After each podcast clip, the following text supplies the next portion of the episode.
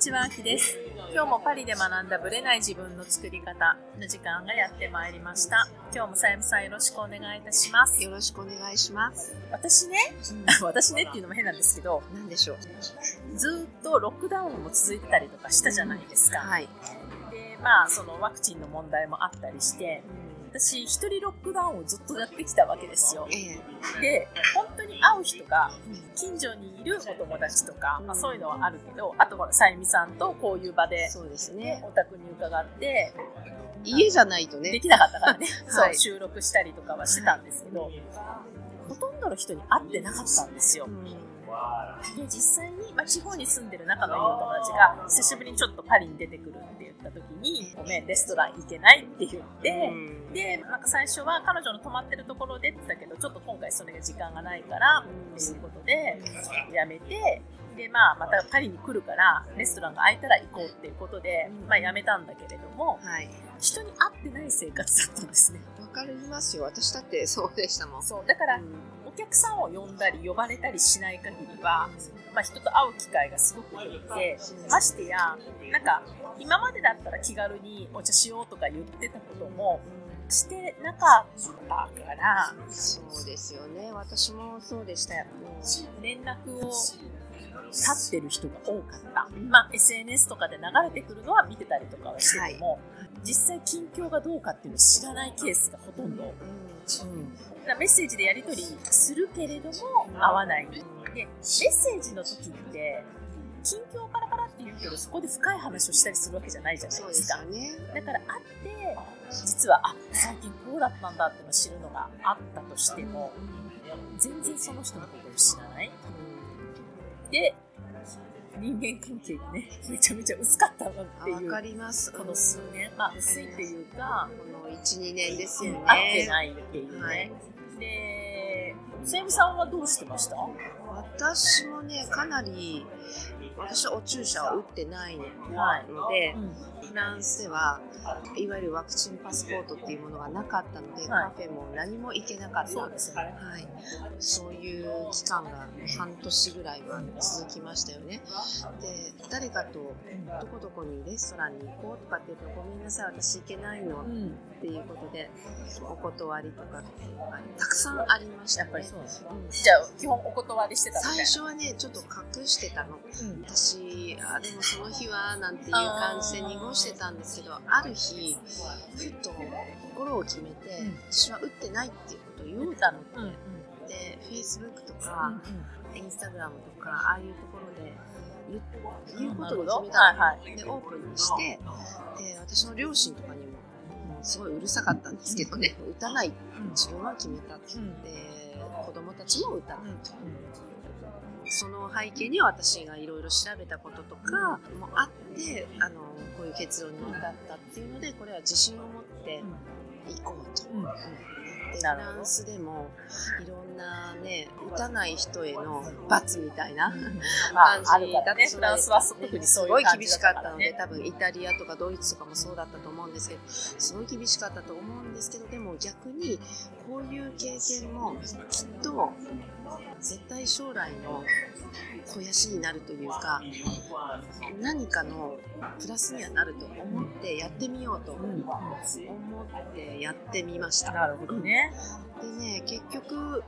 今になるとあ自分の考えを貫き通してすごい良かったと思ってて今もうパスがねないからね。なくなったんですけれどもすごく自分がやりたいこと行きたい方向とかっていうのあとそこで何て言うんだろうワクチンのことで考えが違ってお友達じゃなくなる人とかも出てきたわけですよなるほ。どね。意見が合わない。ね。でそういうことで意外とコロナのおかげで、いろいろ考え方とかの違いとか生き方の違いとか見えてきてよかったなっていうのが分かってきて、だんだんねお友達とかが絞られてきたんですよ。人間関係にも、じゃあ影響はあったんですね。すごいありました。家族でもありますそうしね。そう。だけど特にお友達関係は本当になんかね本当のお友達が残ったって感じはその賛成か反対かで一緒の意見とは限らないわけですよね。別に別に自分がやりたいようにすればいいんだけども、お互いの意見を尊重するっていうスタンスで、自分の生き方とかをきちっと考えられる人っていうのがなんとなくね残ってきたなっていうのはすごく感じるんですよ。特にこの1年、うん、この半年が一番大きいかな、ね、特に同じフランスに住んでてもね結構意見が分かれる人もいたし、はい、私はね意見が分かれること自体は全然問題なくって、うん、そのどっちの立場もリスペクトできるかどうかっていうところがすごく大事で。だから私の中のいい友達で打ってる子もいっぱいいるし、うん、で打ってても私全然何とも思わないし、うん、で向こうも打ってない人に対してだから打ちないよとかそういうことも言わないしだからそう大人の関係の人は続くかなと、そうですね。だからそこをちゃんと区別できない人とは終わってしまうみたいなのがねこの半年1年ぐらいで見えてきたかな、うん、今回のその特に注射に関しては、うん、結構リトマス試験紙のように、うん、そのどんなに今まで仲が良くてもね、全然違っちゃったりそれに対しては合わないとかいうケースがいっぱいあったと思うからその時のその人たちへの対応の仕方とかそうです、ね、結構今までこういうのがなかったら分かんなかったこととかっていうのもあるかなとは思いますね。私ね、本当にそれ、特にこの半年ですごく見えてきて、うん、びっくりしてます。そう。結構じゃあ、原様に分かるっていう感じ。打ってる、打ってないで、態度をコロッと変える人とか、別にそんなこと、そそんなこと関係ないって思ってくださる方もいるし、本当すごいですよ。あと、レストランとかカフェでもパスがあった時代、まあ、無視して別にいらないからいいよって言ってくれるところもあったし、うんね、お世話になりました私も実は。そうい。うところも本当に感謝してるし全くそうじゃないところもあったしね、そういう本当によくしてくれたその大変な時代によくしてくれたところに私はいっぱい恩返しをしたいなっていつも思います。確かにこの間今回3月14日で亡くなるって言った時に、マスクがなくなってよかったねとかっていう、まあ、投稿が結構多くてでその時に今まで自分はワクチンパスを見せる時に私はちゃんとパスがあるんだってドヤ顔で見せてましたって書いてた人がいてあドヤ顔なんだって思って。そう。だからあなるほどなそういう言葉を使うんだとかといろいろ思ったりとか、うん、だからその人の言葉にその人の思いとか考えが全部出るじゃないですか、はい、だからさっきもちらっと言ってたんだけど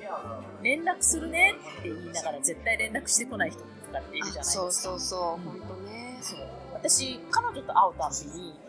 連絡するねっていうのを聞いて、もう早4年ぐらい。でも全然、一回も彼女から連絡は来たことない。私からいつも連絡取って元気とかはやったりとかしてるし、まあ、偶然どっか違う場所で会ったりとかするけど、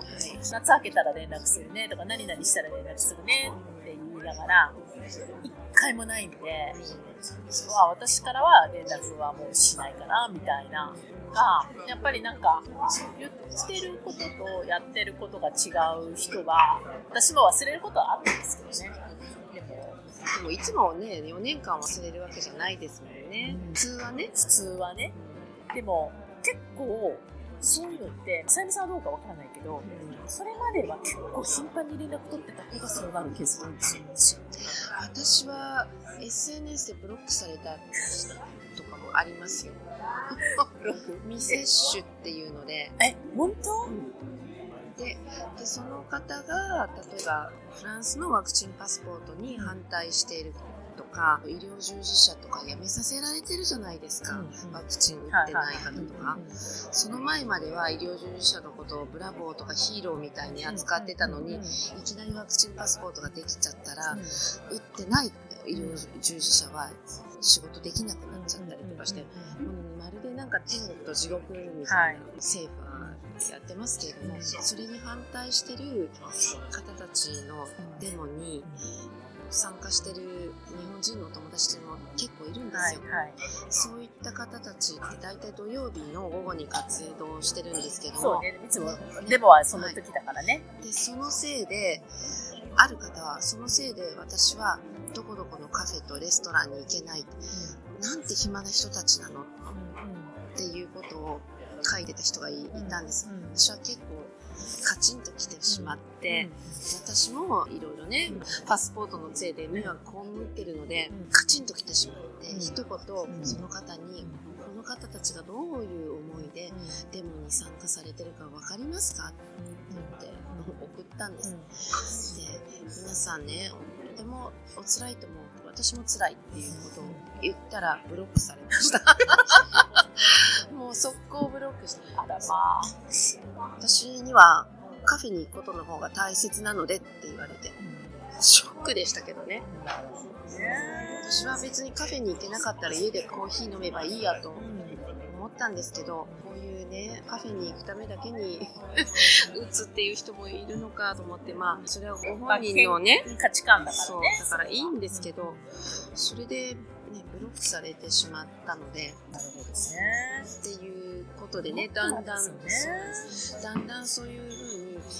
本当のお友達というのかな、減ってきて、今に至るって感じです。なるほど、ね、はい。まあ、物事の価値観が大きく変わったじゃないですか、ここ数年でね。自分がこう、付き合っていけるっていうお友達の価値観の近い方一致するか近い方っていう人じゃないとなかなかやっぱり長期的にお付き合いしていくのって難しいのかなってすごくねこのここ最近で本当に分かってきました。やっぱり特にまコロナになってからとか、まあ、そういうのもあるのかもしれないんですけどこうなんか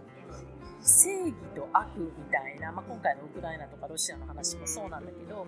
こうどっちかが良くってどっちかが悪いっていうのに決めたがる。そう。だから片方を選んだら片方を完全な悪にしちゃって、うん、まあそういう蔑むじゃないけど相手に対するリスペクトがないみたいな。で私はどっちの立場も正義があると思ってる人なので。どっちもありますよ、ね、うん、だからどっちの答えも必要っていうか正義なんだろうなと思った時に、自分の意見が正しい決めつけることこそ結構偏ってるかなと思っちゃうんですよね。だからそれが相手へのリスペクトにもつながってくるのかなとは個人的に思うので、まあそれこそ本当どういう人間関係を築いていきたいかみたいなのは結構価値観が出ちゃうのかなとは。なんかちょっとリトマス指摘な、ね、なっちゃってますよね。感じになりましたよね、ねこれがね。まあ、家族でも揉めたぐらいですからね。我が家もね。でもなんか最近こう、お互いもみんなコロナかかっちゃったので。もう別にどうでもいいんじゃないのっていう感じになってます。ね、意外なところに終着点がついたみたいな感じはあるので、ね、まあでも、どんな家族でも、だから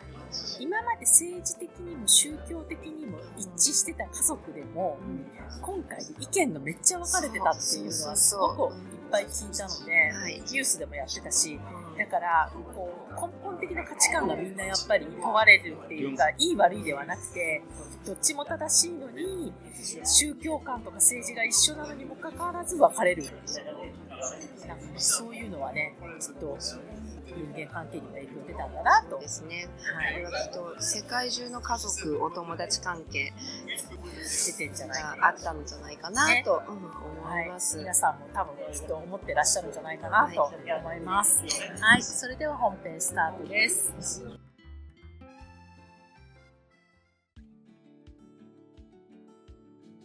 はい、本編です。今日はですね、ちょっと思い出深いお話という形でさせていただきたいと思います。実はですね、先日、あるオンラインイベントに参加いたしました。でそれはですね、こちらのポッドキャストの方でも実は何度か登場しているんですけれども、私がすごく大事にしている友人のアイリーン、アイリーン・クーパーっていうアメリカと日本の両方のカルチャーを持った友人であり、国際恋愛コーチでもあった彼女が、実はですね、2年前にね、亡くなったんですよね。もともと、がんのステージ4を持っていて、その状態で、実はインタビューにも答えてくださっていて、そのインタビューもね、結構涙なしでは聞けない。まあ私の場合はね、インタビューしながらも泣けてきたっていう感じだったんですけども、まあその彼女との思い出っていうのがまあずっとあって、で、2年前にね、亡くなったと。で、その話も私、ポッドキャストでしていると思います。で、その3回忌というわけではないんですけれども、彼女のそのメモリアルイベントっていうのを彼女の講座のね、卒業生さんっていうんですかね、を中心にオーガナイズして、えー、彼女のね、ご主人、イギリスにいらっしゃるんだけれども、もいらっしゃったし、アメリカにいらっしゃる彼女のお兄さんもオンラインで参加していました。だからなんか英語とね、日本語のこうイベントみたいな感じで。で、それをね、お誘いいただいたんですよ。で、何かしら私とアイリンとの関わりを見てくださったみたいなんですね。YouTube か何かで。で、もちろんね、私自身も彼女のね、クライアントさんと接点を持つってことがほとんどなくて、だからどういうつながりがあるかっていうのも全然知らなくて、ただね、それでまあ Facebook で見つけてくださってお誘いをいただきました。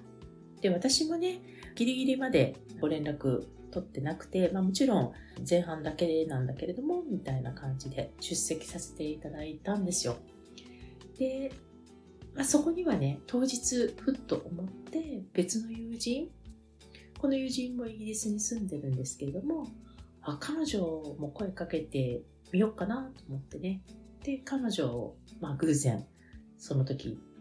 ご自宅にいたからかな、参加できたという感じだったんですね。で、やっぱり、彼女のクライアントさんから見たアイリーンから学んだことっていうものをたくさんの視点でね、メッセージとして卒業生さんが伝えてくださったり、私自身はね、彼女が伝えていることを彼女の言葉から聞くことはあったけれども、そのクライアントさんから聞くのは初めてじゃないですか、その生徒さんからね。でやっぱり、まあ、彼女が本当に一番大切にしていることっていうことをきちんと伝えていて、で、それが今でもその生徒さんたちの心の中で生き続けてるんだなっていうのを感じました。うん、正直、彼女のことを思い出すこともあるし、あれから2年経ったっていうのもちょっと信じられない感じなんですけれども、でもね、またこう、映像とか写真で見るとね、やっぱりちょっと辛いっていう感じがしました。で、まあ、今回は本当に一参加者としてね、まあ、彼女の、なんていうのかな、あくまでもスタンスというか人間性とかね、そういうのが垣間見れて、で、それが本当にプログラムの生徒さんたちにも伝わっていて、で、それを忘れずにね、彼女たちが生きていこうっていう思いがね、なんかすごいイベントの中でも感じられてね、すごい満たされたというかね、なんかある意味、彼女もすごいそういう人生を送って幸せだったと思うし、まあその周りの方たちがね、なんかしっかり引き継いでらっしゃるんだなっていうのが本当に嬉しかったです。やっぱりね、本当に彼女と最後に会ったのは、結局、いつだったのかななんかギリギリ、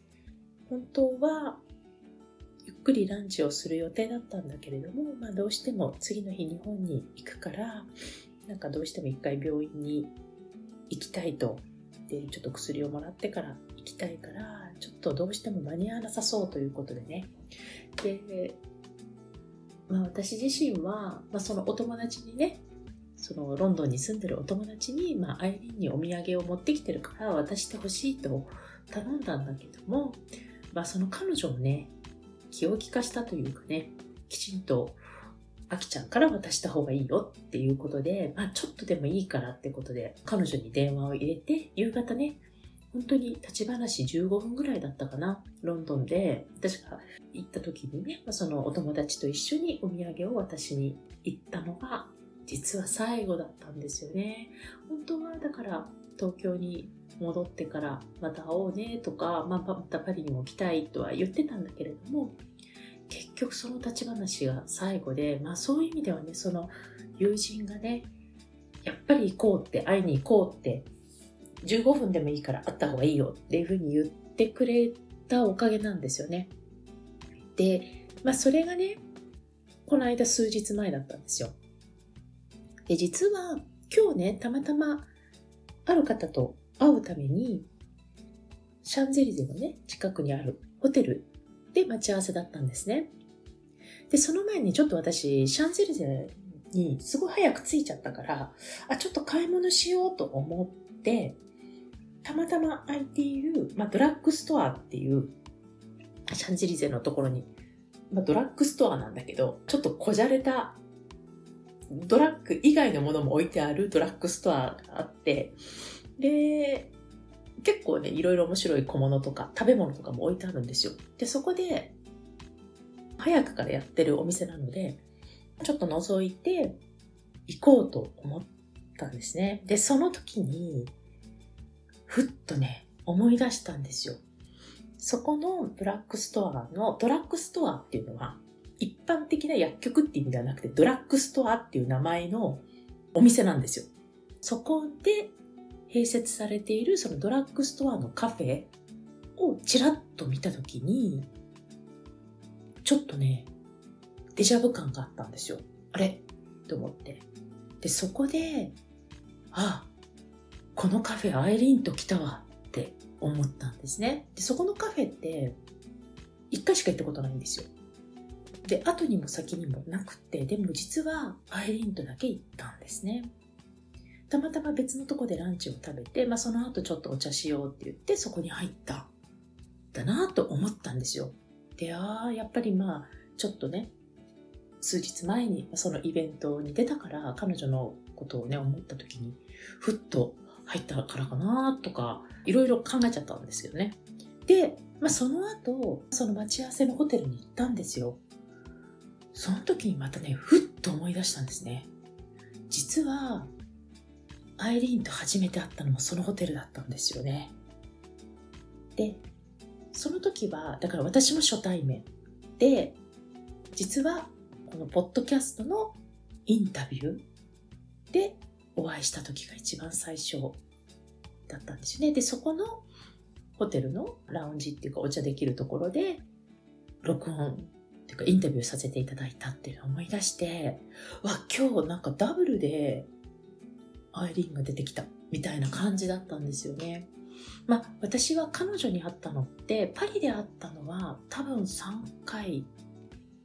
くらいなんですよ。3、4回かな。だからそんなに会えるわけでもなく、まあ、彼女がたまたまパリに来た時に空き時間があったりとかねフリータイムがあったタイミングでお食事したりお茶したりっていうことをしてたんですけれどもでも実はうんこのタイミングでめったに行かないホテルでめったに行かないそのドラッグストアに行ったのが実は彼女との思い出でもあったっていうことをね、思い出した時に、うん、まあ、これはね、やっぱり彼女が教えてくれてるメッセージじゃないかなと、個人的には思いました。まあ本当に、個人的なね、思いはいろいろあるんですけど、やっぱり彼女のインタビューとか、彼女が亡くなった時に私が、ちょっとね、すぐには音声出せなくて、彼女が亡くなってから、だいぶ空いてからお話をしたと思うんですけども、まあ、そこでね、彼女の人柄とかね、彼女が何を大事にしてるか。でも本当に私が彼女に初めて会った時には、ステージ4だったんですよ、すでに。ってだからどういう思いで生きていくかっていう、うん、死を意識しなかったことはないとは思うんですけれどもその中でどうやって生きていくかっていう彼女の思いがね全ての行動とか全ての人間関係というかね人との接し方に出ているとすごく思いましたなのでねよかったら彼女のインタビューとかまたぜひぜひ聞いていただきたいなと思いました。なんか正直本当に2年経ってしまったんだっていうのがね私の中でちょっと未だにまだ実感がないですけれどもでも私がね彼女からいただいたものとかそういう考え方とかね、まあ、マインドも含めてなんだけれどもそういう意味では私が彼女から受け継いだレガシーっていうのを私なりにね他の方に伝えていきたいなと個人的には思いました。彼女のね口癖でね一番思い出すのはどっかでも言ってると思うんですけど You はって言うんですよ。あなたはジャニーさんですかって言いたくなるくらい You はって。You はどうしたいのとか You はこうした方がいいよって言うんですね。で、私別に You って名前じゃないじゃないですか。あなたって意味で使ってるから、まあ本当にジャニーズ事務所のジャニーさんかなと思うくらいなんだけれども、でも、なんかその、あの彼女の生き方っていうのがね、やっぱすごい思い出深くて、はい。なんかちょっと、うん、素敵なイベントに参加させていただいて、また思いましたという次第です。はい。4月ももう終わりに近づいていますけれども、また5月もお伝えしていきたいと思います。はい、大統領選挙はまたマクロンが再選しました。これからどうなるのか、はい、いろんな意味でまたなんかいろいろデモとかありそうな気がします。はい。なんかスムーズにいろんなことが進むとは私はなかなか思えないんですけれども、とりあえず大統領は決まったという形に。また来週お会いしましょう。ありがとうございました。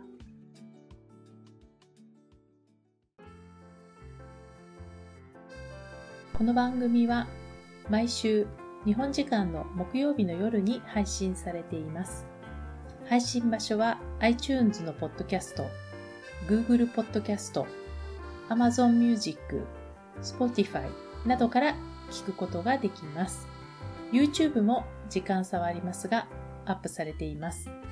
iTunes のポッドキャストは登録ボタンを押していただくと自動的に新しい回が配信されます。